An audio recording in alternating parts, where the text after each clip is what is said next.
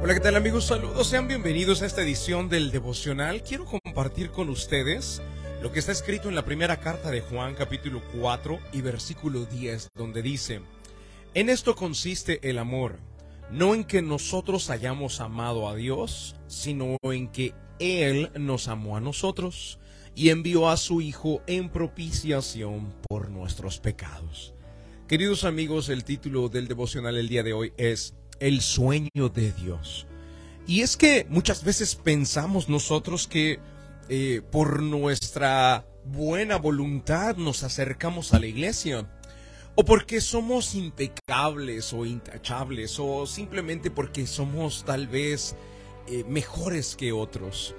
Y así muchas personas piensan o creen, ah, yo, yo no necesité em, eh, que alguien viniera a rogarme para acercarme a Dios.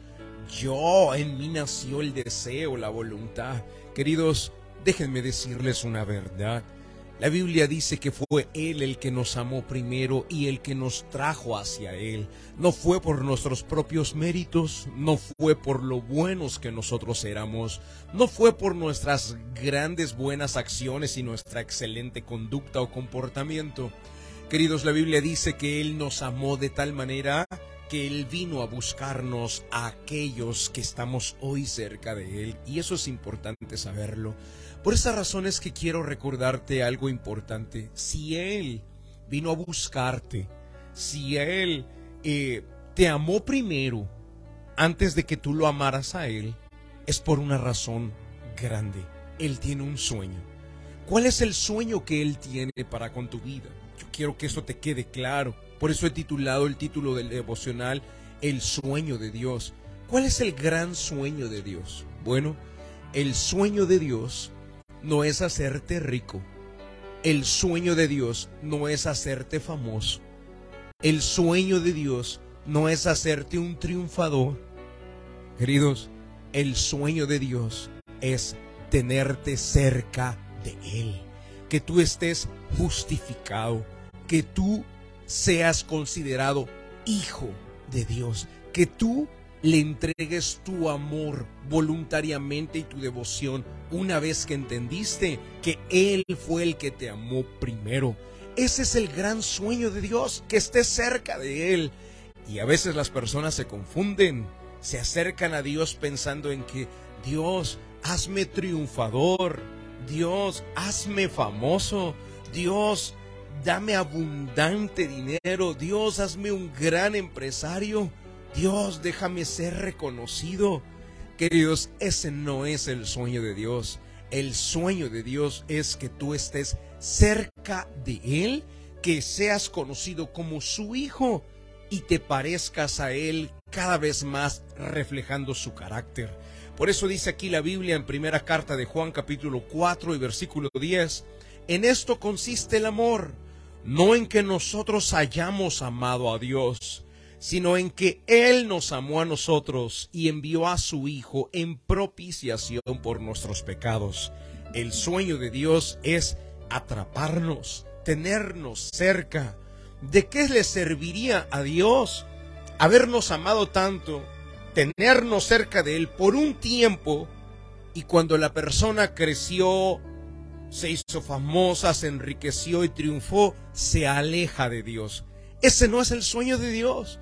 De una vez por todas, desechemos ese pensamiento.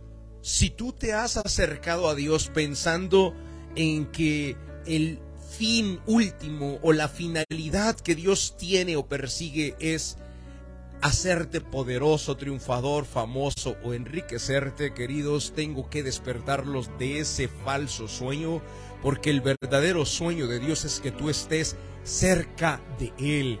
Que, que, tu corazón esté cerca al suyo, que te conviertas en un adorador, que le reconozcas como Padre, que le honres como Dios y Señor, que le hagas sentir que no hay otro en tu vida, que no hay otro Dios como el Dios del dinero, que no hay otro Dios como el Dios de la vanidad, que no hay otro Dios como el Dios de la fama, que no hay otro Dios como el Dios de el emprendimiento y el triunfo. No, queridos, El único Dios que debería de existir en el corazón de ustedes es el Señor Jesucristo de Nazaret. Y por eso la Biblia dice, busquen primeramente el reino de Dios y su justicia y todas las demás cosas van a venir. Tu prioridad es Dios y el sueño de Dios es que tu corazón esté cerca de Él. Vamos al momento de la oración. La oración es un medio de acercarnos al autor de la vida. Ponga su mano en su corazón.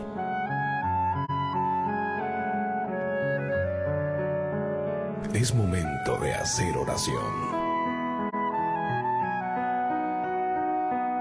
Vamos a hablar con Dios.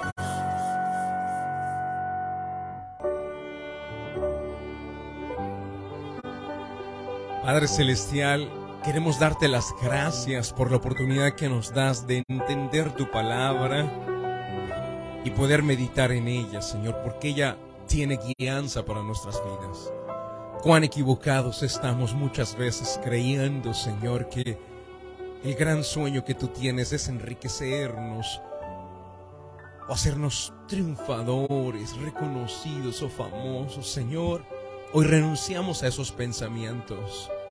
Y hoy aceptamos la verdad porque la verdad tuya es que tú quieres estar cerca de nosotros y quieres que nosotros estemos cerca de ti.